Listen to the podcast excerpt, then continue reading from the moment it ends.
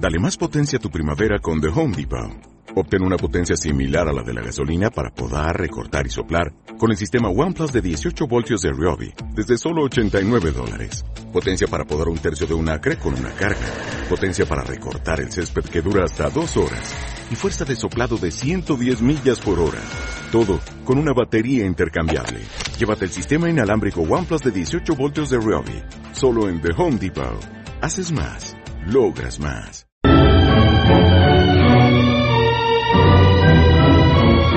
Esta vez el saqueo y la depredación que perpetra la burocracia política en los dineros públicos, mis valedores.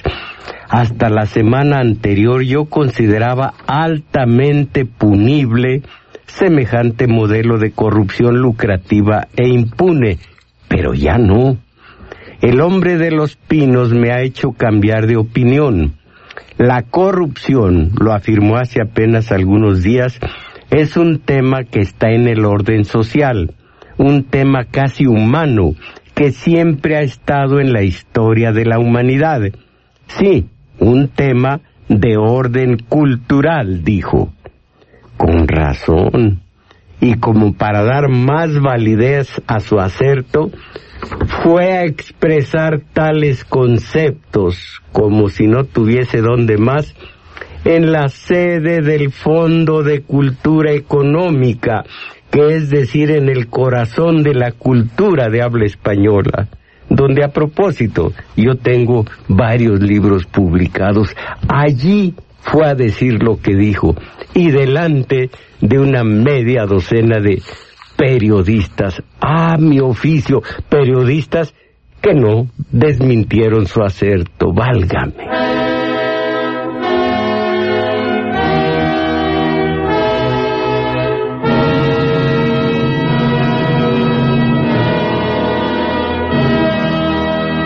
Pues eso me lleva a platicar con ustedes acerca del ejercicio de la política. Ese es el de la política, esa rama de la moral que procura el bien colectivo con el expediente de resolver los problemas que plantea la convivencia de los hombres libres que integran una sociedad libre también. Actividad noble por excelencia.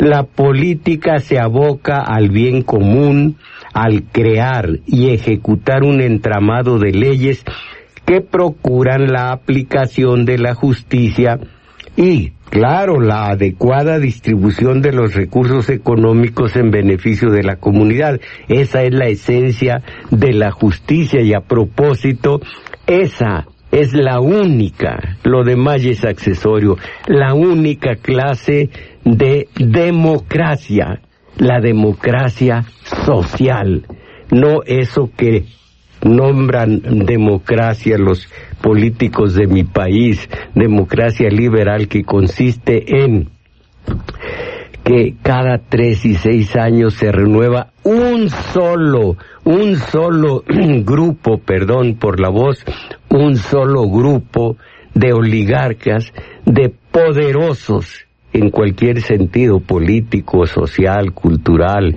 eh, financiero, en fin, y que Repito, a eso llaman democracia. Eso no lo es. Lo es el reparto, la distribución adecuada de los bienes que producimos todos. Pero en fin.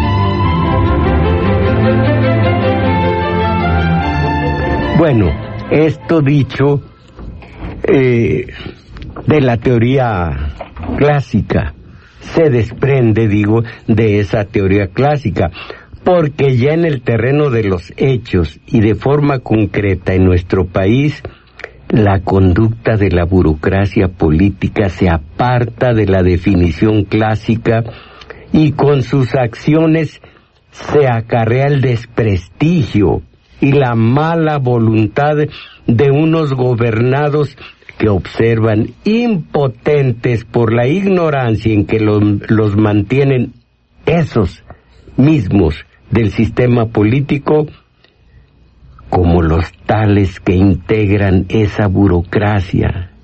¿Cómo ellos anteponen su interés de medro personal a los intereses colectivos? Pues esto es México. Por cuanto a ustedes, mis valedores, algún comentario al respecto, nada más acuérdense de que ratas y demás.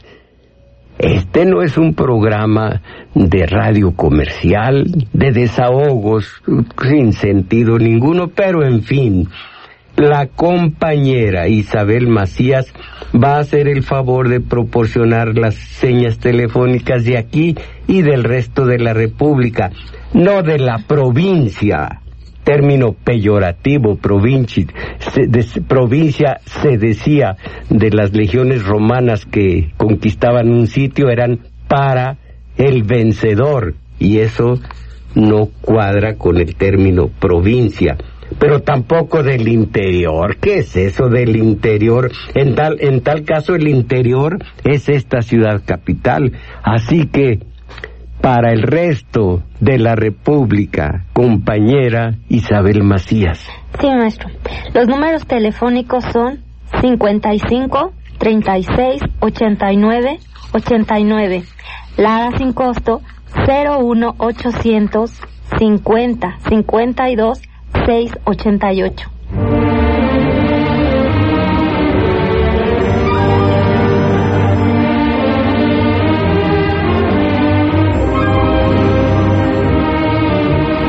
Bueno, sí, pero si hasta ese grado ha llegado la burocracia política a desprestigiar la actividad de la administración pública y a granjearse el repudio de la comunidad, ¿por qué ese pleito feroz por un puesto burocrático dentro del gobierno? ¿Por qué? Pues por una razón evidente la economía, los dineros públicos, la clave de la lucha política se localiza en el elemento económico, sin más, porque política y economía son dos hermanas siameses casi imposibles de separación, de modo tal que tras el poder político se descubre de inmediato el verdadero y profundo motivo de la lucha por ese poder, la economía, los logros económicos, personales y de grupo, esa economía que de no producir tan sustanciosas ganancias personales y de grupo, repito, difícilmente se advertiría esa fiebre compulsiva del político por llegar al poder y afianzarlo y de ser posible ensancharlo. La economía, un problema de posesión y reparto de la riqueza común.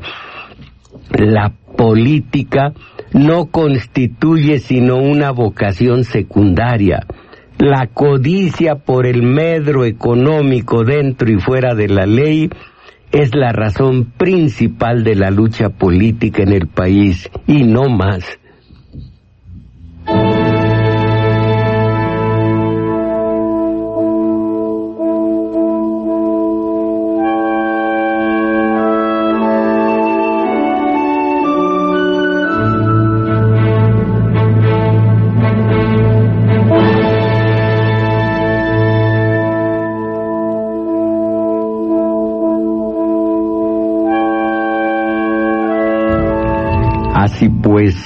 Los gastos aberrantes que perpetran, sé lo que digo, la presidencia del país, los poderes legislativo y judicial, las gubernaturas y el resto de las instituciones que concretan, iba a decir el Estado, el sistema de poder, son actos de corrupción, por supuesto, Pero ¿quién puede atreverse a criticarlos si la corrupción es un tema casi humano que siempre ha estado presente en la historia de la humanidad, caramba. Y una vez más pregunto a sus buenas mercedes a propósito, la media docena de periodistas que escucharon los conceptos de Peña sobre la corrupción, que está en el orden social, que es un tema casi humano, que siempre ha estado en la historia de la humanidad, que es un asunto de orden cultural,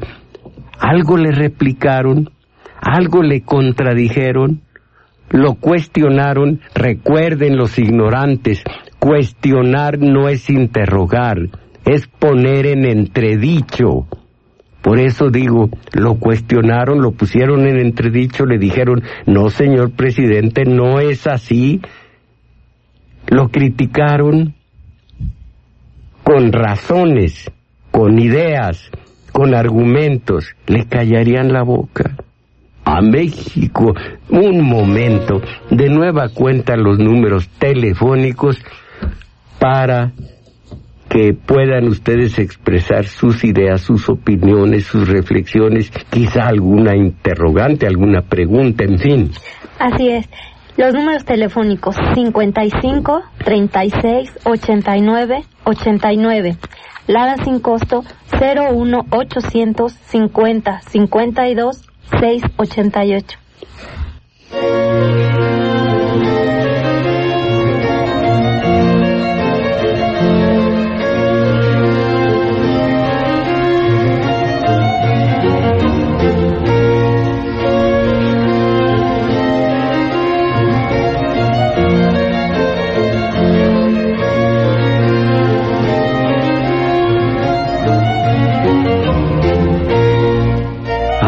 Periodista de los millones de la democracia.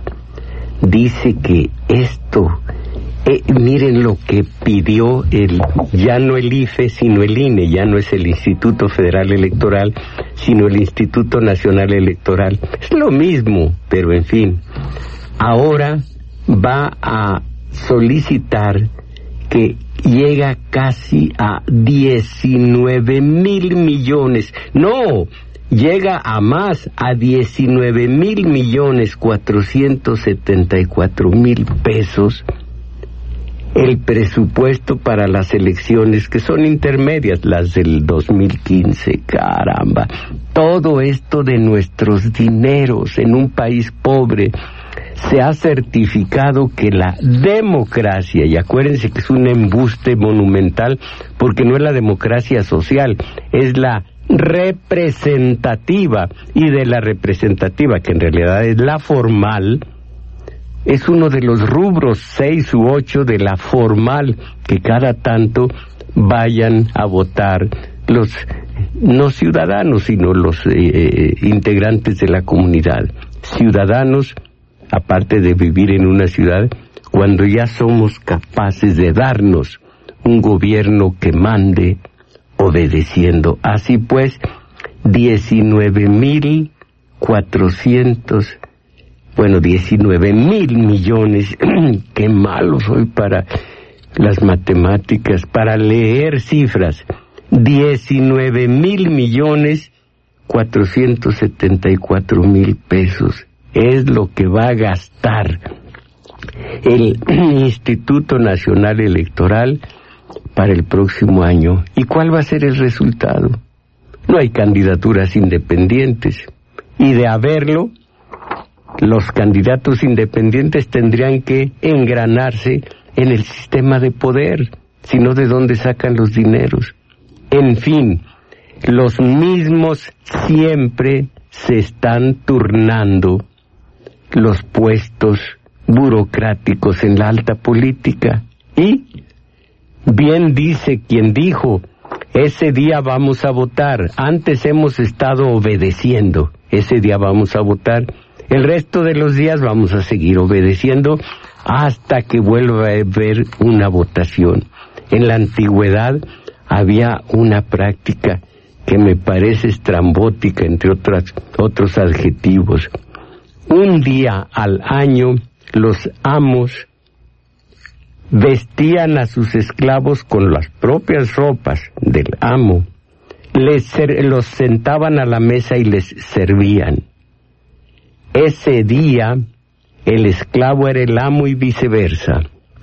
Después, a seguir eh, manejando, desempeñando cada quien su papel.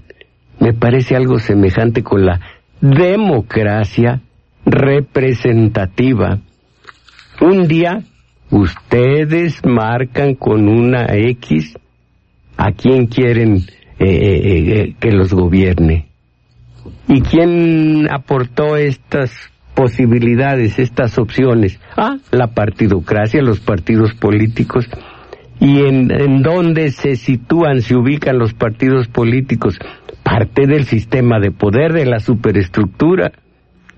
¿Dónde está la, dónde está la, están las cúpulas eh, castrense, em, de la alta, ¿cómo se llama esto? De la alta jerarquía religiosa, o sea, el clero político, los propios partidos políticos, ah, ya lo dije, allí los partidos políticos también, los medios de acondicionamiento social que aportaron muchísimos millones para hacer eh, periódicos, tener, crear eh, empresas periodísticas de radio, de televisión, y que obviamente están con el poder, son parte del poder y ven por sus intereses.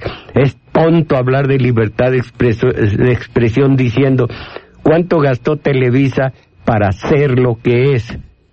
Y se va a poner al servicio del paisanaje, de la ciudadanía, de, de los 120 millones de átomos que somos nosotros.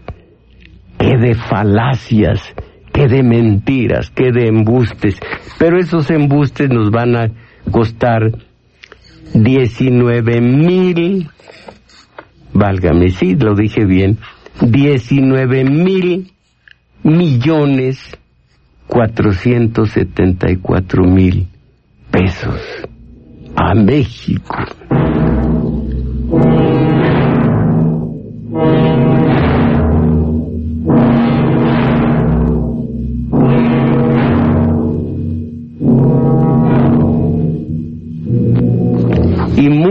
aparte, o más bien una especie de colofón, una especie de colita del propio cometa, como no queriendo la cosa, lo que gastan los diputados y los senadores también en sus viajes, dice el articulista, despilfarro.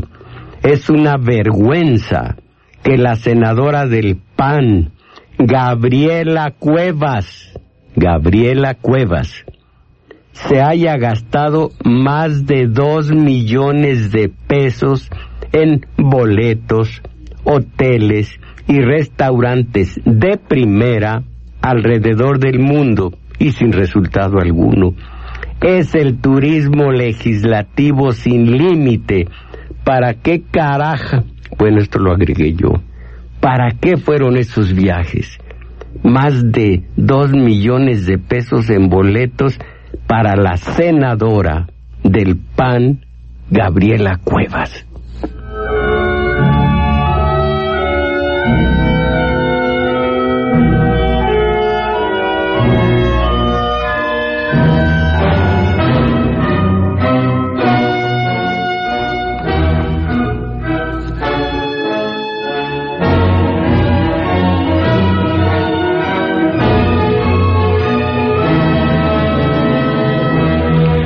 Alguien que sabe del Instituto Nacional Electoral como antes del Instituto Federal Electoral, eh, Jorge Alcocer. Sí, converso y toda la cosa, pero sabe de qué habla. Dice, si a lo que pide el INE, Instituto Nacional Electoral, sumamos lo que pedirá el Tribunal Electoral, que se estima en tres mil millones de pesos. En 2015 llegaremos a 22 y medio miles de millones de pesos. Caramba, no lo puedo leer. 22 mil y medio millones de pesos, ya lo dije bien, 22 mil y medio millones de pesos. Es que yo, compañera, no sé si me lo cree, pero nunca he tenido en mis manos una cantidad como esta. ¿Y usted? Pues tampoco. No llega a no, 20. No. Ni para las propinas. No. Entonces, 22 mil y medio millones de pesos con cargo al presupuesto federal. Si, lo, si a lo anterior sumamos el gasto de 32 institutos y 32 tribunales electorales locales, en el 2015, más el financiamiento para los partidos a nivel local, oigan esto, tendremos todavía capacidad de asombro y de indignación y después de acción, no armada, por supuesto, no violenta, dentro de la ley. Organización celular autogestionaria. Bueno, entonces los cálculos más conservadores arrojan una suma de 16 mil millones de pesos. Entonces, el gasto electoral nacional, pagado con los impuestos de todos, llegará el año que entra a 37.6 miles de millones de pesos de los dineros nuestros en un país pobre. ¿Qué es lo que mueve a los políticos? La mística de servicio. Haré más por los que menos tienen. No, esto esto es lo que mueve al político. Bien dijo, si es que lo dijo, se le atribuye a, Carlos Juan González la frasecita. Un político pobre es un pobre político.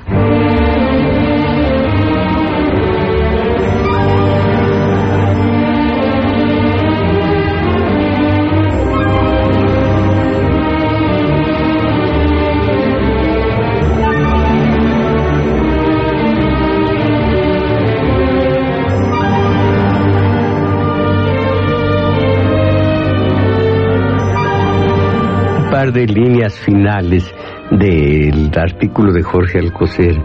Si la inercia sigue, en 2018 no será sorpresa que el INE, ya saben, Instituto Nacional Electoral, no será sorpresa que el INE, INE supere los 25 mil millones de pesos y que el gasto electoral nacional sea el doble, 50 mil millones para permitir que todos nosotros en edad de votar dibujemos una X en una papeleta.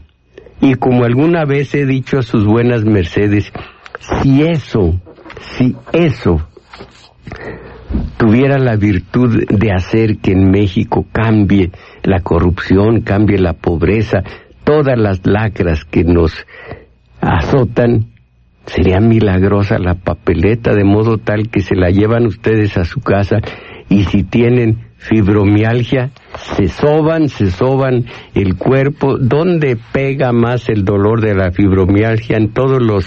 Eh, en todas las articulaciones. Eh, bueno, pues si lleva usted, si tuviera esa dolencia, se llevaría la papeleta y una sobadita en ayunas y se terminó la dolencia. Eso nos hacen creer que va a cambiar el país porque votemos. Hay que votar, por supuesto, pero al propio tiempo ver con un, eh, con un ejercicio de autocrítica que esa no es la verdadera solución. Hay que votar, pero organizarnos Algún día ustedes, iba a decir los nietos de mis nietos, lo malo es que yo no tengo nietos, y todo por culpa tuya, mi hija. Bueno, yo no tengo nietos, pero los nietos de los nietos de quienes vengan de nietos, quizá ellos van a tener una dignidad, un temple, un carácter, unas miras superiores y van a decir, basta ya de una corrupción. No me digan a mí, ellos dirán de aquí a un par de siglos, ¿será? A mí no me digan que la corrupción es inherente al humano y que es cultural. A mí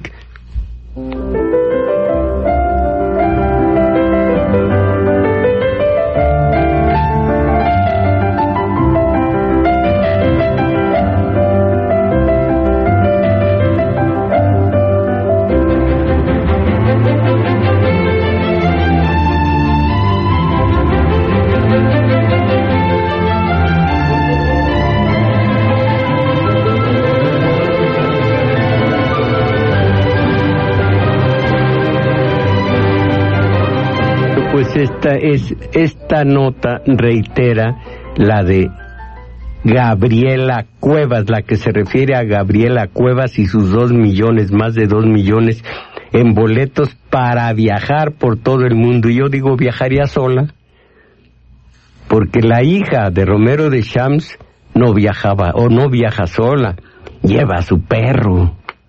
Y, y Gabriela Cuevas, bueno, diputados federales, ella es senadora, diputados federales reciben cada mes, cada mes, entre 30 mil y 40 mil pesos para comprar boletos redondos de avión y trasladarse a sus lugares de origen. La Cámara de Diputados les provee los recursos para comprar boletos de avión de clase Yankee o Bravo, que son de los más caros en el mercado. Se trata de los que reciben esta bonificación, 334 diputados. ¿Seremos realmente un país pobre? ¿Seremos realmente una comunidad pobre? solventando semejantes gastos, yo creo que no. Yo creo que al contrario, somos millonetas.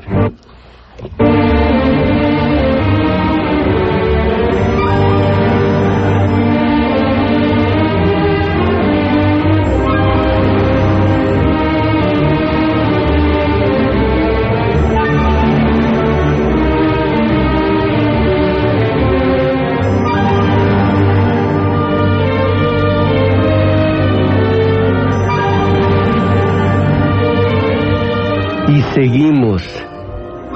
Millonario el gasto para remozar oficinas. Esto fue de noviembre del 2013. Diciembre. Bueno, ya fue en el sexenio que estamos padeciendo, eh, viviendo. Millonario el gasto para remozar oficinas. Esto de la sede sol, esto de la sede sol eh, Secretaría de Desarrollo Social. 3.3 millones de pesos, 3.3 y así otras sedes. Más de 35 millones de pesos usó el gobierno federal para remodelar dependencias. Repito, sí creo que somos ricos. ¿Cómo pudiéramos de otra manera cubrir semejantes gastos. Hay aquí algo, algo comentan ustedes, Carlos Robles, la corrupción es una herramienta más utilizada como parte del sistema de coerción que se complementa con la impunidad. Es una forma de seguir extrayendo plus, plusvalor al pobre. Eh, bueno, manda saludos, pero pues, ah, es los compañeros, a los compañeros de la cooperativa LADOC, si es que lo leí bien, Llantera. Ah, sí, la compañía Llantera. Eh, ahora veo de qué se trata. Eh, la patronal trató de golpearlos en demasía. Ellos, al estilo de la, de la cooperativa Pascual, ya son ellos los llanteros. Así que cuando, bueno, este es, esto es otra cuestión. Carlos Robles se lo agradezco, como agradezco a Alberto Mejía Aguilera. Con retraso, pero, pero, por mi culpa, pero se lo agradezco de veras.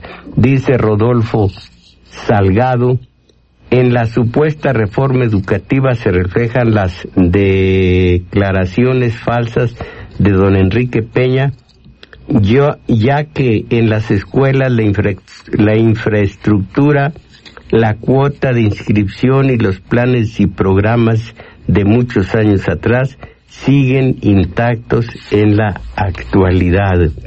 Ingeniero Jorge Fernández, ¿qué ganamos con tanto gritar si son una bola de sinvergüenzas? Dale, con... Miren, miren, arquitecto Juan Fernández, déjeme terminar, dice, presumen de muy mexicanos, pero sus actos dicen lo contrario. ¿Qué ganamos con tanto gritar? Mire, no gritemos o no gritamos contra ellos. Mostramos cómo son para que nosotros podamos hacer algo. Repito, cómo nos nulificó Echeverría con la guerra sucia también nos, nos dio la guerra eh, eh, eh, psicológica poniéndonos una barrera contra las acciones nuestras. Nos enseñó un cuerpo de tres catálogos. El catálogo de agravios, el catálogo de buenas intenciones y el catálogo de acción que se, que se concreta a exigir. A los Sicilia, ¿se acuerdan de él? Exigir. Bueno, ¿qué ganamos con tanto gritar? Ahora le digo lo que Sartre escribe en el estudio liminar de El reto de África, de Fanon. Dice, el autor le habla al colonizado, no al colonizador. El colonizador hace lo suyo. Yo, dice, Fanon le habla al colonizado, miren lo que le están, lo que les están haciendo, hagan algo ustedes en contra de esta plaga no le habla al colonizador, él hace lo suyo. Así yo, ingeniero Jorge Fernández, ellos, yo, yo no estoy hablando para el sistema de poder, no creo más que, eh, en sus prejuicios, en sus perjuicios, pocos beneficios nos reditúa. ¿Cuánto fue esta vez el aumento al salario mínimo? ¿Qué tan cerca o distante tenemos la canasta básica? Eh, eh, ¿Tiene usted experiencia en canasta básica, compañera eh, Macías? Sí, sí, maestro. Cada vez más difícil. Sí, no alcanza el presupuesto, el dinero, el gasto. Así es. Entonces, no se trata de gritar contra el sistema, él hace lo suyo y mire qué bien lo hace. ¿Dónde están? Hay muchas crisis y han pegado estas crisis a Salinas, a Fox, a Montiel, a Sagún, a Briviesca, a Romero de Champs. Esas crisis se producen para medro de ellos en perjuicio de todos nosotros. No hablar a ellos, no decirle al tigre que se vuelva vegetariano, no pedirle ni exigirle al tigre que por amor a nosotros se suicide, caiga, se haga una trampa, abra la tierra eh, lo suficiente para que quede una bonita trampa y se caiga en él y allí se muera de hambre. No, el sistema de poder no se va a hacer el araquiri depende de nosotros, así que ¿qué ganamos con tanto gritar? No. Esto supone, según usted, que se le está diciendo al sistema que cambie, porque dice, si son una bola de sinvergüenzas, eso ellos. Vamos a hacer algo para terminar con la plaga de la bola de sinvergüenzas. Y esto no es gritarles, exigirles o hacerles megamarchitas.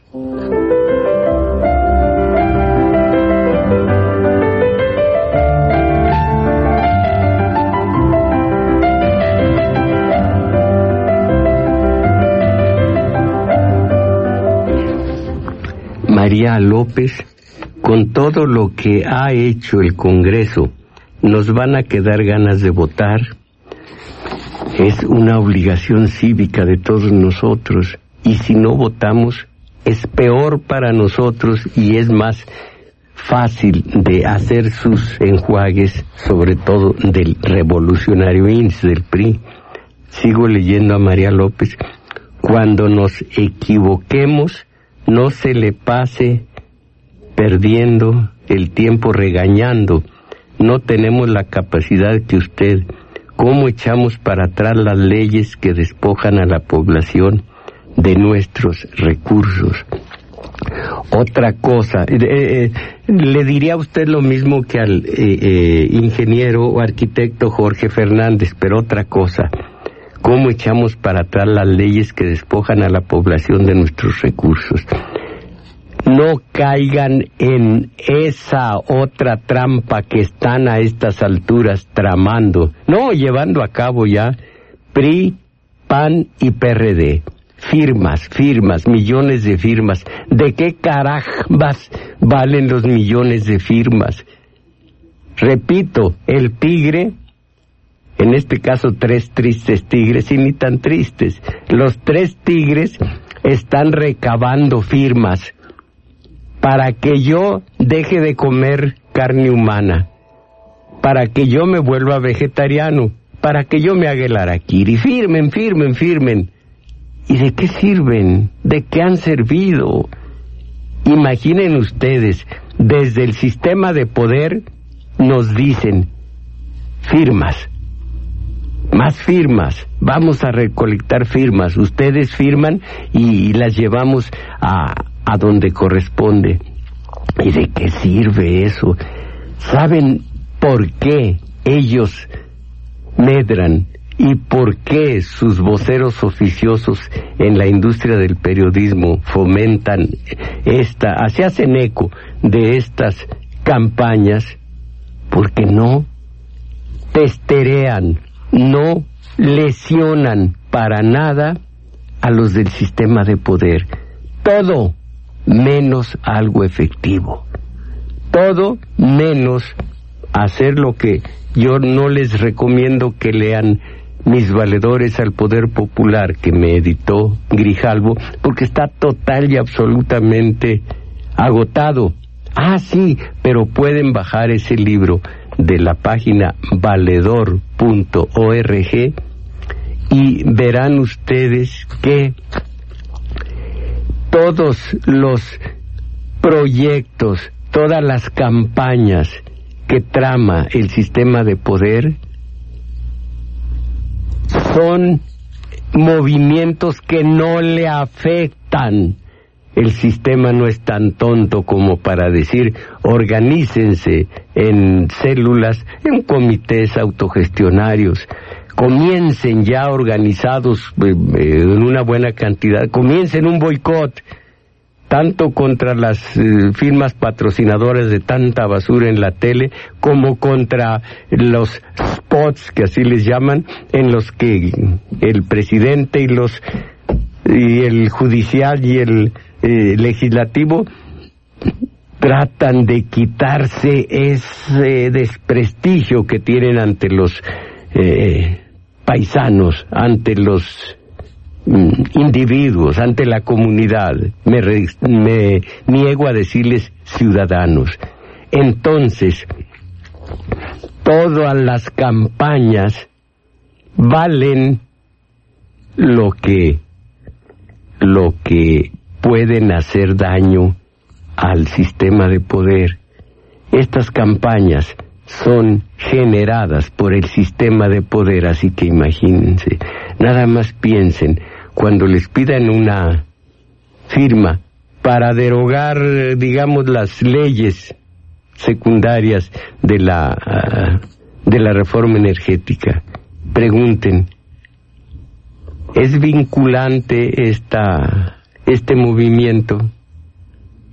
O sea, tiene capacidad para derogar dentro de la ley, con leyes, para derogar esa reforma energética dentro de la ley, digo, porque porque estamos hablando de campañas ciudadanas que no son vinculantes, son manifestaciones de quien debe tener el poder, se lo garantiza el 39 constitucional y se lo garantiza la matemática, caramba, 120 millones, aunque ahorita átomos, contra unos cientos de miles que son los del sistema de poder, sin salirse de una ley, decir la frase de Bartleby, el personaje de Melville, preferiría no hacerlo preferiría no hacerlo.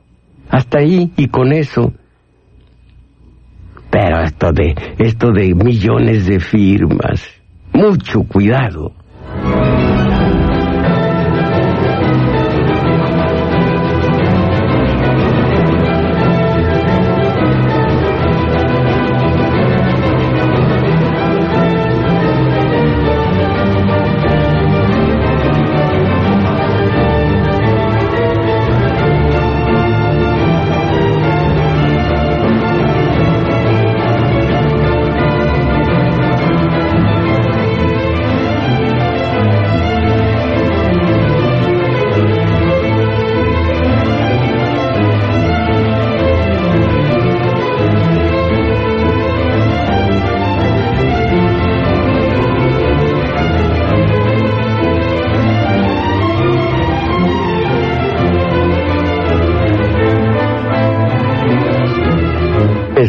Parece enternecedor.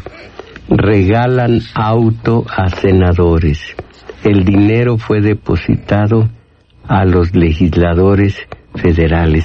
Leí el día de hoy y sin embargo no traje la página del diario, ni me acuerdo de cuál, en donde dice cómo es este movimiento. Compran autos a nombre del Senado, a nombre de, de la Diputación, y luego se los asignan, así de sencillo y así de fácil. Se dan autos último modelo. Ahora, eh, puede leer esta, este encabezado, compañera, eh, eh, iba a decir Gisela Macías, Isabel Macías. Sí, ganan diputados como nadie en, América Latina. AL, América Latina. Ganan diputados como nadie en América Latina. Y con algunas cifras y datos, muchos estudiosos respaldan el hecho de que la democracia, entre comillas democracia, en México es la más cara del mundo. Era Instituto Federal Electoral pues para pedir un para pedir un poco más de presupuesto ahora es Instituto Nacional Electoral. Se me figura esa esa situación de los taxis que maneja Mencera. Ah, no se llama así cómo se apellida Mancera. Ah Mancera.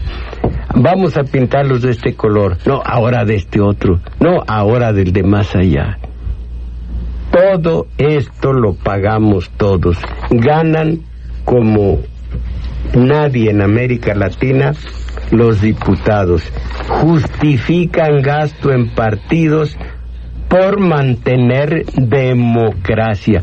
Recuerdo la frase contundente de eh, eh, Norberto Rivera, arzobispo cardenal de, de México. Hay que aguantarse. La democracia es cara, pero no tenemos más que la democracia es lo mejor aunque sea tan cara. Es cara pero es democracia. Bueno esta no es una no esta noticia no es de de principios de sexenio sino de fines del sexenio anterior.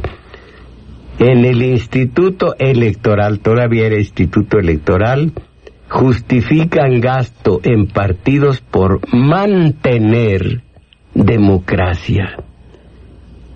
¿En qué,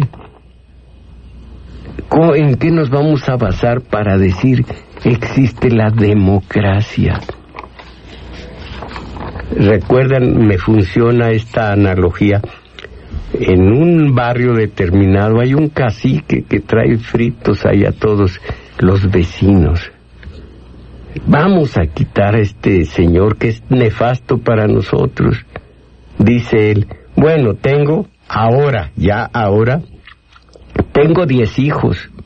Yo los controlo a todos, a todos los controlo. Pero ahí están mis diez hijos. Escojan quién quieren ustedes que los maneje. Yo ya no, yo me retiro. Está bien, pero ¿quién los va a manejar de aquí en adelante? Escojan ustedes. ¿Cuál de mis hijos escogen ustedes? Es la democracia, como les digo, representativa a la manera mexicana. Ya aquí he hecho algunos programas y me propongo hacer algunos más sobre las tres vertientes de la democracia. La más importante, la social, la representativa, que nos quitó la libertad como ciudadanos, pero que es imposible que sea eh, eh, eh, participativa si somos 120 millones. Y la formal, en donde está escrito el hecho de que se debe votar. Y la social, como les digo, es la clase, la vertiente democrática en donde verdaderamente se beneficia la comunidad, no la claque política.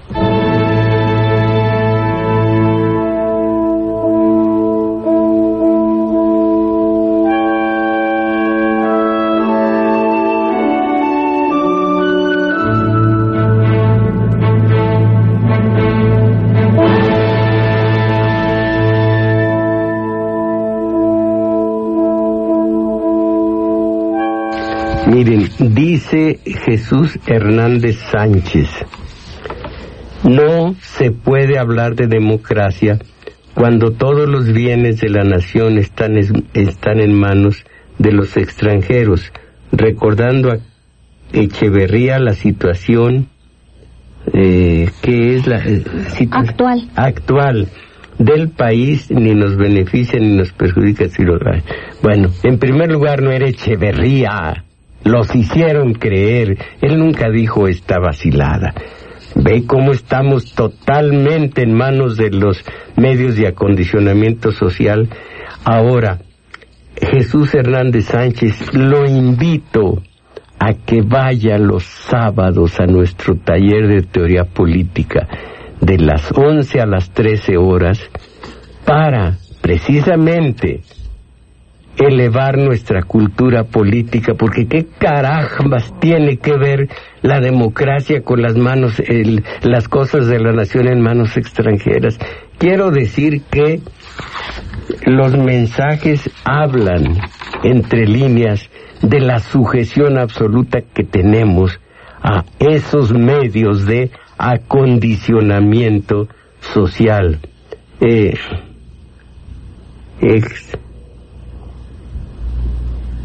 eh, Gilberto Díaz puede también hablar acerca de sus amigos expriistas. Oiga, Gilberto Díaz, sus amigos narcos, ¿vamos a levantar falsos? Yo también puedo. Ex, amigos expriistas, ahora llamados de izquierda, que no dejan la nómina para seguir viviendo de los demás. Espero su respuesta a través de Radio UNAM. Ándele. Pues sí, ¿Puede usted hablar acerca de sus amigos narcos? ¿Quién carambas le dijo a usted que yo tengo un solo amigo priista, expriista o político de la de, de la burocracia? Ninguno.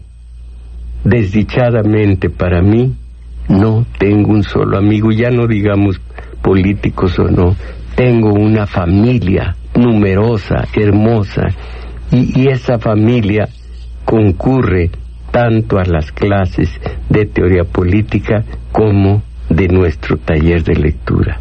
Buenas personas, son mi familia. Más allá, eh, eh, amigos expriistas, llévamela. Como decía aquel, mejor vamos a oír un poco de música.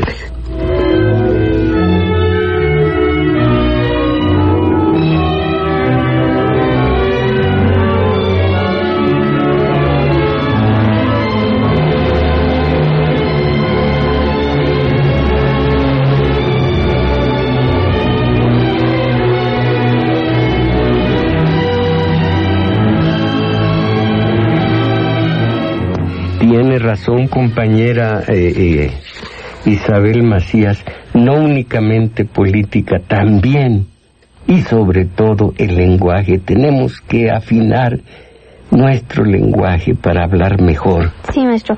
Gabriela Maza tiene mucho que no lo oía. Es hace mucho que no lo oía. Mire, eh, le voy a poner un ejemplo, compañera Gisela Mesa. Tal vez tenga usted la, edad como para haber escuchado aquella canción antigua. Hace un año que yo tuve una ilusión. Imagínense que hoy tuvieran que cantarla así. Tiene un año que yo tuve. Qué terrible. No tiene. Hace, hace. Tiene frío, tiene coraje.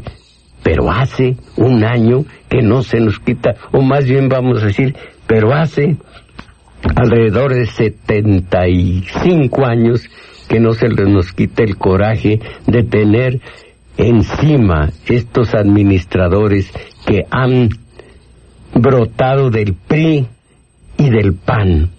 Roberto García, maestro Mujarro, usted nos dice tengamos mucho cuidado respecto a las firmas que se recolectan tanto el PRD como Morena en eh, ya me lanzó usted una, un falso testimonio, nunca hablé de Morena, relacionado con las reformas energéticas. Con todo respeto, maestro Mujarro, quiero decirle que ya firmamos toda mi familia y yo, 12 personas con Morena, el cual, maestro Mujarro, le tenemos más confianza a López Obrador por lo que, por lo, por lo que nos dice que a usted. Muy bien, muy bien, siga usted delegando. Algún día tendrá confianza en usted mismo. Algún día dirá, bueno, vamos a los hechos, vamos a las acciones. Para esto se necesita cultura política.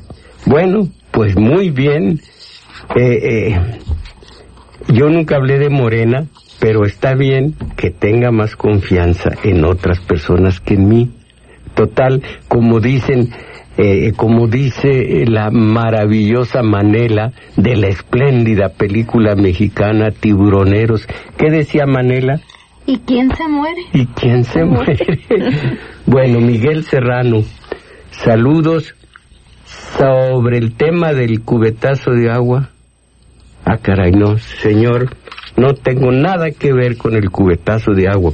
Eh, Rodolfo Ruiz, el y en Iztacalco a la gente que hace deporte se nos está organizando para recuperar nuestros espacios.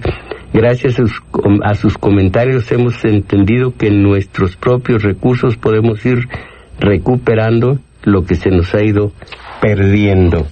Eh, eh, José Luis Hernández en relación a lo expresado sobre los valores morales por el señor Peña Nieto.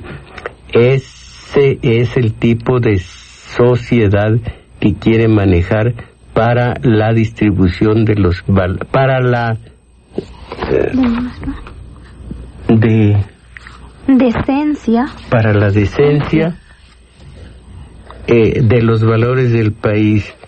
No estoy seguro si es decencia. Bueno de los valores del país bueno muchas gracias lo que dice de mí y un, un un par de de notas más. Uno del, del día de hoy subirán menos de 5% los salarios mínimos y otra del día de ayer que es la siguiente. Dice, ¿cómo se llamaba FH? FCH, ¿cómo se llamaba Felipe?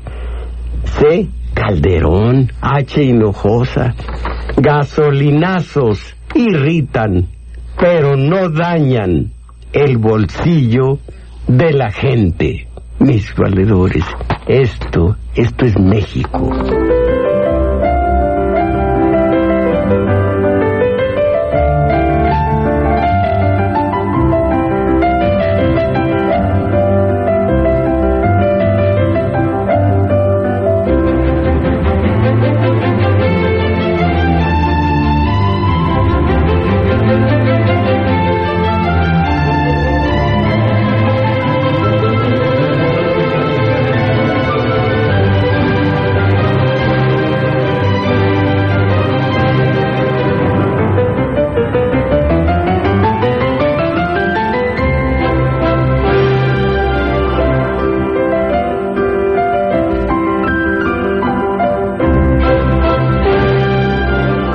Bueno, permítanme hablar de nuestros talleres. Es muy necesario y se nota en nuestras palabras, es muy necesario que elevemos el nivel de nuestra cultura política. Desgraciadamente no estamos pensando con cabeza en cabeza propia, no, con cabeza propia, sino con la cabeza de los voceros oficiosos del sistema de poder. Mucho cuidado. Esto, por lo mismo, hay que cultivar ese ramo, esa rama importantísima del conocimiento humano, la cultura política para que no nos falten al respeto, para que no nos vean la cara y sobre todo para que no esté yo viendo, viendo yo las opiniones inducidas de los señores que hablan en la tele y en la radio comercial. Una, y el taller de teoría política para ir saliendo de esta mediocridad de bolero ranchero y de bolero romántico. Entonces, el taller de teoría política los sábados 11 a 13 horas. En El Juglar, Manuel M. Ponce 233, Colonia Guadalupeín. Y allí mismo, hoy y todos los domingos, a la, de una a dos y fracción de la tarde, taller de lectura. Miren todas las faramayas que hacen eh, los, los, menceras de todas partes diciendo vamos a fomentar la lectura. Simplemente se enchufan al presupuesto. Acá no. Acá se efectivamente se acerca al libro. Ahora estamos viendo y vaya qué manera de, de hablar eh, y de desentrañar sus símbolos. El final de Pedro Páramo, que ya hemos estado viendo de principio a fin, eh, eh, con la capucha de verdugo me está diciendo que ya, ¿verdad? Bueno, pues ya, eh, me dice el compañero Juan, Juan Carlos Osornio, titular de, de continuidad. Gracias. Y gracias Crescencio Suárez en el control técnico y caramba, eh, grabando este video y auxiliando en los teléfonos tenemos a Cuitláhuac, Acuña, nadie nos auxilió. Y ahí Daniel Cruz. Gracias, despídase compañera Isabel Macías. Los esperamos en el taller hoy de lectura.